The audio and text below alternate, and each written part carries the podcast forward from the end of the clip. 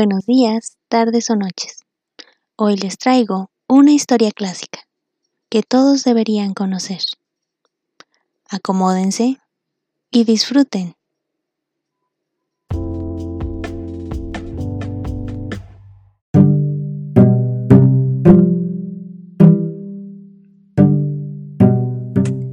El diario de Ana Frank. Domingo 14 de junio de 1942. El viernes 12 de junio me levanté antes de las 6, cosa comprensible puesto que era el día de mi cumpleaños. Ahora bien, no me permiten ser tan madrugadora. Tuve pues que contener mi curiosidad durante una hora todavía. Al cabo de tres cuartos de hora ya no podía más. Me trasladé al comedor donde Mauret, el gato, me recibió frotándose la cabeza contra mí y haciendo mil gracias. A las 7 fui a ver a papá y a mamá y pude por fin desempaquetar mis regalos en la sala. La primerísima sorpresa fuiste tú, uno de mis más hermosos regalos probablemente. Un ramo de rosas, una plantita, dos ramas de peonias. He ahí, como yo vi esta mañana, la mesa ornada de hijas de flora, seguida de muchas otras sorpresas durante el día. Papá y mamá me han obsequiado generosamente, sin hablar de nuestros numerosos amigos y relaciones, que también me han agasajado mucho. Recibí, entre otros, un juego de sociedad, muchos bombones, chocolate, un rompecabezas, un cepillo, mitos y leyendas neerlandesas de, de Joseph Cohen, Cámara Oscura de Hildebrand, un libro formidable y un poco de dinero que me permitirá comprar los mitos griegos y romanos. Magnífico. Más tarde, Lías vino a buscarme para ir a la escuela. Durante el recreo, he obsequiado con galletitas a profesores y alumnos, y después hubo que volver a la tarea. Termino por hoy. Salve diario, te encuentro maravilloso. Lunes 15 de junio de 1942. Ayer por la tarde tuve mi primer recibo de aniversario. La proyección de un film, El guardián del faro, con Rindintín agradó mucho a mis condiscípulos. Resultó muy bien y nos divertimos mucho. Éramos bastantes. Mamá, que siempre quiere saber con quién me gustaría casarme más tarde, ya no pensará nunca en Peter Wessel. Porque en estos tiempos me he esforzado por quitarle esa idea fija. Tanto he hablado de él sin nunca pestañear ni enrojecer. Durante años estuve muy ligada a Lies Gosen y a Sam Hodman. Entre tanto, trabé relación con Joby de Wall en el liceo judío. Siempre estamos juntas y se ha transformado en mi mejor amiga. Lies, aunque todavía la vea a menudo, se ha encariñado con otra muchacha mientras que San ha sido trasladada a otra escuela y se ha hecho amigas ahí. Sábado 20 de junio de 1942. Hace varios días que estoy sin escribir. Necesitaba reflexionar de una vez por todas sobre lo que significa un diario es para mí una sensación singular expresar mis pensamientos. No solo porque yo no he escrito nunca todavía, sino porque me parece que más tarde ni yo ni ningún otro se interesaría por las confidencias de una escolar de 13 años. En fin, eso carece de importancia. Tengo ganas de escribir y aún más de sondear mi corazón sobre toda clase de cosas. El papel es más paciente que los hombres este dicho acudió a mi espíritu un día de ligera melancolía en que estaba aburriéndome a más no poder. La cabeza apoyada en las manos, demasiado disgustada para decidirme a salir o quedarme en casa. Sí, en efecto, el papel es paciente, y como presumo que nadie se preocupará de este cuaderno encartonado dignamente titulado Diario, no tengo ninguna intención de dejarlo nunca leer, a menos que encuentre en mi vida el amigo o la amiga a quien enseñárselo. Heme aquí llegada al punto de partida, a la idea de comenzar un diario. Yo no tengo una amiga. A fin de ser clara, me explico mejor. Nadie podrá creer que una muchachita de 13 años se encuentre sola en el mundo. Desde luego, no es totalmente exacto. Tengo padres a quienes quiero mucho, una hermana de 16 años. Tengo en suma una treintena de camaradas y entre ellos las llamadas amigas. Tengo admiradores en abundancia que me siguen con la mirada mientras que los que en clase están mal situados para verme tratan de hacer mi imagen con ayuda de un espejito de bolsillo. Tengo familia, amables tíos y tías y un hogar agradable. No, No me falta nada aparentemente, salvo la amiga. Con mis camaradas solo puedo divertirme y nada más. Nunca llego a hablar con ellos. Nada que nada más que vulgaridades, inclusive con una de mis amigas, porque no es imposible hacernos más íntimas. Allí está la dificultad.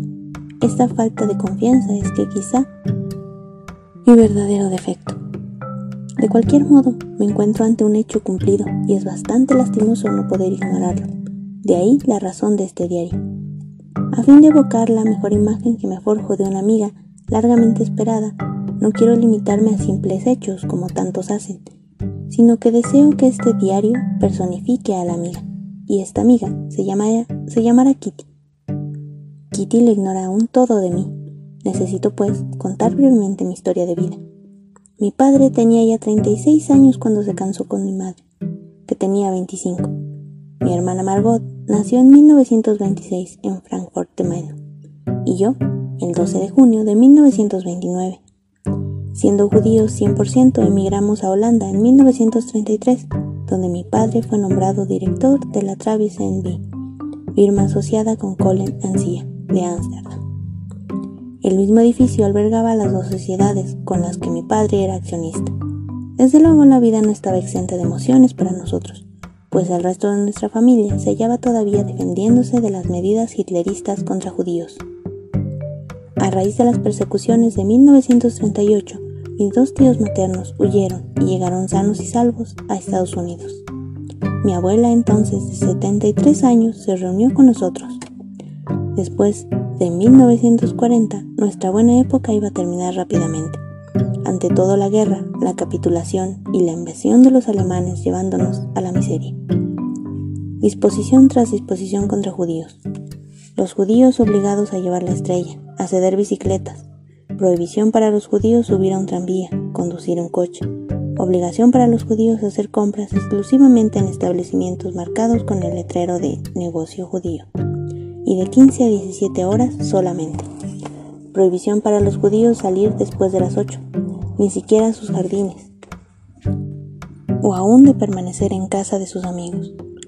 Prohibición para los judíos de ejercitarse en todo deporte público prohibido el acceso a la piscina, a la cancha de tenis, de hockey o de otros lugares de entrenamiento. Prohibición a judíos frecuentar a cristianos.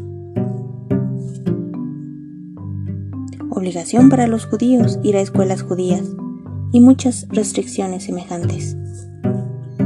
Así seguimos tirando, sin hacer esto, sin hacer aquello. Yuppie siempre me dice, no me atrevo a hacer nada de miedo a que esté prohibido. Nuestra libertad, pues, está muy restringida. Con todo, la vida es aún soportable. Mi abuela murió en enero de 1942. Nadie sabe cuánto pienso en ella y cuánto la quiero aún. Yo estaba en la escuela Montessori desde el jardín de infantes, es decir, 1934. En sexto B tuve como maestra a la directora Kay. Al terminar el año, fueron adioses desgarradores. Lloramos las dos.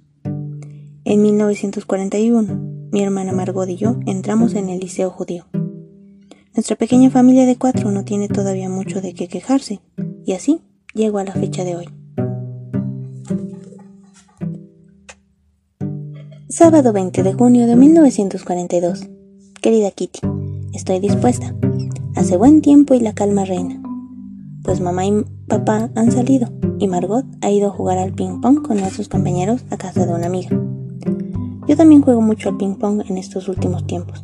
Con todos los jugadores a mi alrededor adoran los helados, sobre todo en verano cuando el ping pong hace sudar a cualquiera. El partido termina generalmente con una visita a la confitería más cercana y permitida a los judíos, Delfes o el Oasis. No es menester pensar en el dinero. Hay tanta gente en el oasis que siempre se encuentra un caballero o un admirador nuestro gran círculo de amigos para brindarnos más helados de los que podríamos ingerir en una semana. Debe sorprenderte al oírme hablar a mi edad de admiradores. Habrá que creer que es un mal inevitable en nuestra escuela. Tan pronto como un compañero me propone acompañarme a mi casa en bicicleta, se entabla la conversación y nueve de cada diez veces se trata de un muchacho que tiene la costumbre emponzoñante de transformarse todo fuego, todo llama, y ya no deja de mirarme. Al cabo de un momento el arrebato comienza a disminuir, por la buena razón de que yo no presto demasiada atención a las miradas ardientes, y que sigo pedaleando a toda velocidad. Si por casualidad empiezan con rodeos mientras hablan de pedir permiso a su papá, yo me balanceo un poco sobre mi bicicleta, se cae mi cartera el muchacho se obliga a bajarse para recogerla, por lo cual me ingenio para cambiar enseguida de conversación. Este es un ejemplo de los más inocentes. Hay naturalmente los que me envían besos o tratan de apoderarse de mi brazo, pero esos equivocan el camino. Bajo diciendo que puedo pasarme sin su compañía, o bien me doy por ofendida rogándoles que se vuelvan. Dicho esto, la base de nuestra amistad queda establecida. Hasta mañana. Tuya, Ana. Domingo 21 de junio de 1942. Querida Kitty, todo el quinto año tiembla en la espera del consejo de profesores. La mitad de los alumnos se pasan el tiempo haciendo apuestas sobre los o las que pasarán. Nuestros vecinos, William y Jaime, que han apostado el uno al otro su capital de vacaciones, nos enferman de risa a mí, John y a mí. De la mañana a la noche se les oye. Tú pasarás, tú no, tú sí, ni las miradas de Miep implorando silencio, ni mis excesos de cólera pueden calmar a estos dos energúmenos. En mi opinión, la cuarta parte de nuestra clase debería ser aplazada, visto el número de asnos que hay en ella. Pero los profesores son la gente más caprichosa del mundo. Quizá por una vez se porten como caprichosos débiles. En cuanto a mí y mis amigas, no tengo mucho miedo. Creo que saldremos del paso. No me siento muy fuerte en matemáticas. En fin, no queda más que esperar. Entre tanto, tenemos ocasión de alentarnos mutuamente. Yo me entiendo bastante bien con mis profesores, nueve en total, siete hombres y dos mujeres.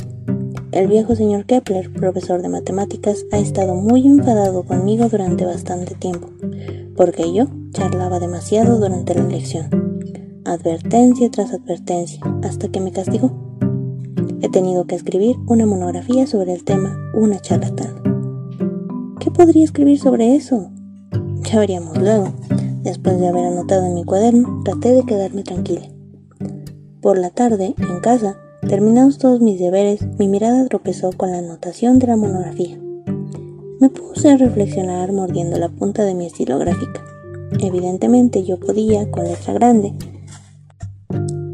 separar las palabras todo lo posible, expresar en longitud algunas ideas dentro de las páginas fijadas el ABC del oficio, pero la dificultad residía en hallar la última frase que probase la necesidad de, seguir hablando. Seguí pensando y de repente, eureka. Qué satisfacción llenar tres páginas seguidas sin mayor esfuerzo. Argumento, la charla excesiva es un defecto femenino, que yo me esforzaría por corregir un poco, aunque sin librarme de él totalmente pues mi propia madre habla tanto como yo, si no más. En consecuencia, poco puede hacerse por remediarlo, ya que se trata de defectos hereditarios.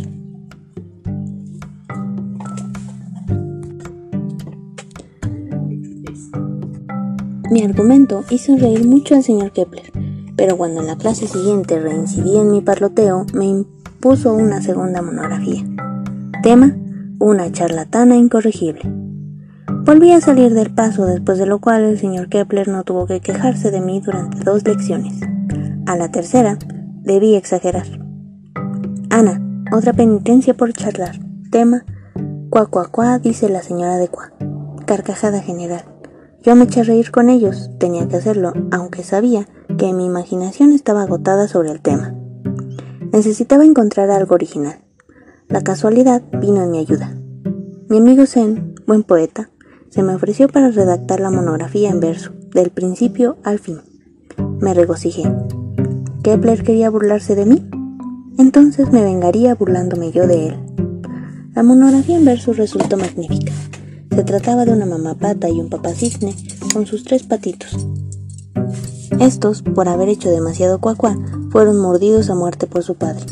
Afortunadamente, la broma tuvo suerte de agradar al fino Kepler, hizo su lectura ante nuestra clase y en varias ocasiones Hasta este acontecimiento, no he vuelto a ser castigada por charlar. Al contrario, Kepler siempre el primero en decir una chirigota sobre el tema.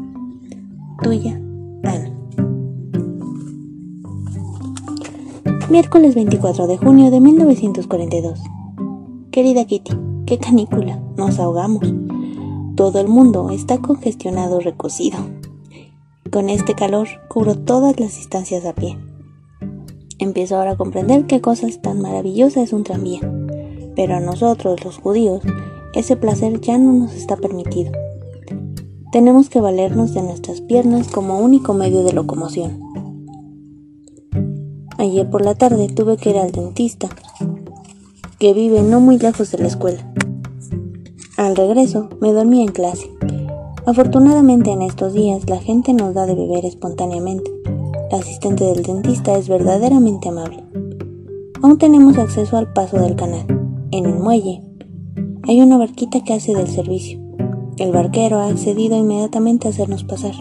Verdaderamente, si los judíos soportan tantas penurias, no es por culpa de los holandeses. Desde que en Pascuas me robaron mi bicicleta y la de mamá fue entregada a los cristianos, desearía no ir a la escuela. Afortunadamente las vacaciones se acercan, una semana más de sufrimiento, que pronto será olvidada. Ayer por la mañana tuve una sorpresa bastante agradable. Al pasar por delante de un depósito de bicicletas, oí que alguien me llamaba. Dándome la vuelta, vi a un muchacho encantador, en quien ya reparara la víspera, en casa de mi amiga Eva. Se me aproximó, un poco tímido, y se presentó. Harry Goldman. Quedé ligeramente sorprendida, incapaz de comprender qué bien, qué bien que quería. Era muy sencillo. Harry deseaba acompañarme a la escuela.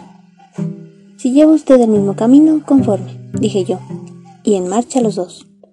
Harry tiene ya 16 años y habla de toda clase de cosas de una manera muy divertida. Esta mañana estaba de nuevo en su puesto y no veo por qué eso habría que cambiar. Tuya, Ana. Martes 30 de junio de 1942. Querida Kitty, verdaderamente no he tenido tiempo de escribir hasta hoy. Pasé la tarde del jueves en casa de unos amigos. El viernes tuvimos visitas y así sucesivamente hasta hoy. Durante la semana, Harry y yo hemos empezado a conocernos mejor. Él me ha contado una buena parte de su vida. Llegó a Holanda sin padres y vive en casa de sus abuelos. Sus padres se quedaron en Bélgica. Harry tenía un flirt con Fanny. La conozco, es una modelo de dulzura y aburrimiento. Y desde que se encontró conmigo, Harry se dio cuenta que Fanny le da ganas de dormir. Yo le sirvo pues de despertador o estimulante, como tú lo digas. Nunca se sabe qué puede ser útil uno en la vida. El sábado por la noche, Yuppie se quedó a dormir en casa, pero el domingo después de, de mediodía se fue a reunir con Liz y yo me aburrí indeciblemente. Harry tenía que venir a verme al anochecer, pero me telefoneó alrededor de las seis. Habla Harry Goldman. Por favor, ¿puedo hablar con Ana? Sí, Harry, soy yo. Buenas tardes, Ana. ¿Cómo estás? Bien, gracias. Siento no poder ir luego, pero tengo algo que decirte. ¿Te molestaría que estuviera frente a tu puerta dentro de diez minutos? Al contrario, conforme. Hasta luego. Hasta luego. Eh, hasta ahora. Corte. Me cambié enseguida de vestido, me arreglé un poco el pelo y enseguida me asomé a la ventana, nerviosa por fin. Y pude divisarlo, por milagro, no me precipité abajo. Me armé de paciencia hasta que sonó el timbre. Bajé a abrirle a la puerta y se fue derecho al grano. Escucha, Ana. Mi abuela te encuentra demasiado joven para ser mi amiga y dice que debo reunirme con Fanny. Pero tú sabes que no lo sabía. ¿Habéis reñido? No, al contrario. Yo sabía y le había dicho a Fanny que, puesto que no nos entendíamos muy bien, era inútil verse a cada momento, que ella podía seguir yendo a nuestra casa cuando quisiera y que yo confiaba poder ir a la de ellos. Claro, como camaradas. Yo tenía la impresión de que ella frecuentaba, como se dice, a otro muchacho, y por eso hablé del asunto con displicencia. Ahora bien, eso no era verdad. Mi tío me dijo que debo disculparme con Fanny, pero naturalmente que yo no lo creo necesario y por eso he roto. Desde luego, ello no es más que una de varias razones. Mi abuela insiste en que me pase con Fanny y no contigo, pero yo no pienso hacerlo. Los viejos a veces son tan anticuados que no tienen arreglo. Necesito de mis abuelos, desde luego, pero en un sentido ellos me necesitan a mí también. Yo tendré siempre la libre, libre la tarde del miércoles porque mis abuelos me creen en una lección de escultura en madera, cuando en realidad voy a un club de movimiento sionista. Mis abuelos no me lo permitirían porque están en contra del sionismo. No soy partidario fanático tampoco, pero el movimiento significa algo y de cualquier modo me interesa.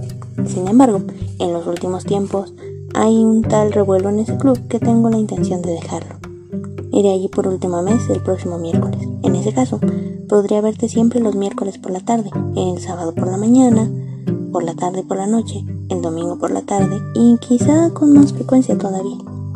Pero si, tus abuelos se oponen a ello, irás con tapujos. Al amor no se le ordena. Esto es así. Recorrimos un trecho de camino juntos. Al pasar por delante de la librería de la esquina, vi a Peter, que hablaba con dos amigos. Era la primera vez desde hacía mucho, mucho tiempo que él me saludaba de nuevo, y me causó un gran placer. Harry y yo seguimos recorriendo y contorreando las calles y a fin de cuentas nos pusimos de acuerdo para una cita. Debía encontrarme ante su puerta al día siguiente por la tarde, a las 7 menos 5. Tuya, Viernes 3 de julio de 1942. Querida Kitty, ayer vino Harry a casa para conocer a mis padres. Yo había comprado una torta, bizcochos y bombones para el té, de todo un poco, pero ni Harry ni yo pudimos quedarnos largo rato en una silla el uno al lado del otro y nos fuimos a pasear. Eran ya las ocho y diez cuando él me trajo a, casa.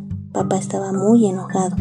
Decía que yo no tenía el derecho de regresar tan tarde, visto el peligro para los judíos de encontrarse fuera de las ocho. Tuve que prometerle que en lo sucesivo regresaría a las ocho menos diez. Mañana estoy invitada a casa de él. Mi amiga Yuppie me lanza siempre puya sobre Harry. En verdad yo no estoy enamorada. No. Pero me asiente el derecho de tener amigos, Nadie encuentra nada extraordinario en que yo tenga un compañero o, según la expresión de mamá, un caballero. Eva me ha contado que una noche estando en casa de ellos, ella le preguntó, ¿A quién prefieres? ¿A Fanny o a Ana? Eso no te importa, le contestó él. Durante toda la velada no tuvieron ocasión de hablar juntos, pero al irse él le dijo, si quieres saberlo, prefiero a Ana, pero no se lo digas a nadie. Y se fue. Por mil cosas puede notarse que a Harry se ha enamorado de mí, yo lo encuentro divertido y que cambió mi vida. Margot diría de él, Harry es un buen muchacho. Opino lo mismo y hasta algo más. Mamá no ha terminado de alabarlo. Buen muchacho, bien educado, muy amable. Me encanta que todo el mundo en casa lo haya a su gusto. Él también ha simpatizado con ellos, encuentra a mis amigas demasiado niñas y nos engaña. Tuya, Ana. Domingo por la mañana, 5 de julio de 1942.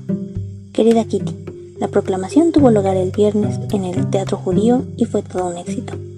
Mis notas no son del todo malas. Tengo un insuficiente, un 5 en álgebra, un 6 para dos asignaturas y para las otras varios 7 y dos 8. En casa estaban muy contentos, pues a propósito de puntos, mis padres no son como los demás. Dijérase que les importa poco que las notas sean buenas o sean malas. Para ellos basta con que yo esté en buena salud y que no sea insolente, aun con todo mi derecho a divertirme. Lo demás, según ellos, se arreglará solo. En cuanto a mí, es lo contrario. No quiero ser mala alumna después de haber sido admitida provisionalmente en el liceo, puesto que he saltado un año al salir de la escuela Montessori pero con el traslado de todos los niños judíos a escuelas judías, el director del liceo, después de algunas palabras, consintió en reescribirlo. Lo mismo que Alies a título de prueba. Yo no quería defraudar la confianza del director. El resultado de Margot, brillante como siempre. Si la más grande distinción existiera en el liceo, la habría obtenido Margot, que esta. Papá en estos últimos tiempos se queda a menudo en casa, Oficialmente se retiró de los negocios. Qué sensación tan desagradable para él la de sentirse inútil. El señor Copwis ha retornado, la casa Travis, el señor Crawler, la firma Cole en Ansía. El otro día, cuando nos paseábamos alrededor de la plaza, papá empezó a hablar de un escondite. Decía que iba a ser muy difícil para nosotros vivir completamente separados del mundo exterior. Pero, ¿por qué hablar de esto? Le pregunté yo. Escucha, Ana. Tú sabes bien que desde hace más de un año nosotros transportamos muebles, ropas y enseres a casas de otras gentes. No queremos que nuestros bienes caigan en manos de los alemanes, y menos aún queremos caer nosotros mismos. No los vamos a esperar para irnos. Podrían venir a buscarnos. Pero papá, ¿cuándo será eso? Las palabras y la seriedad de mi padre me habían angustiado. No te inquietes, nosotros nos ocuparemos de todo. Diviértete y aprovecha tu despreocupación todo el tiempo que puedas hacerlo aún. Eso fue todo. Con tal de que esos sombríos proyectos no se realicen. No todavía. Tuya, Ana.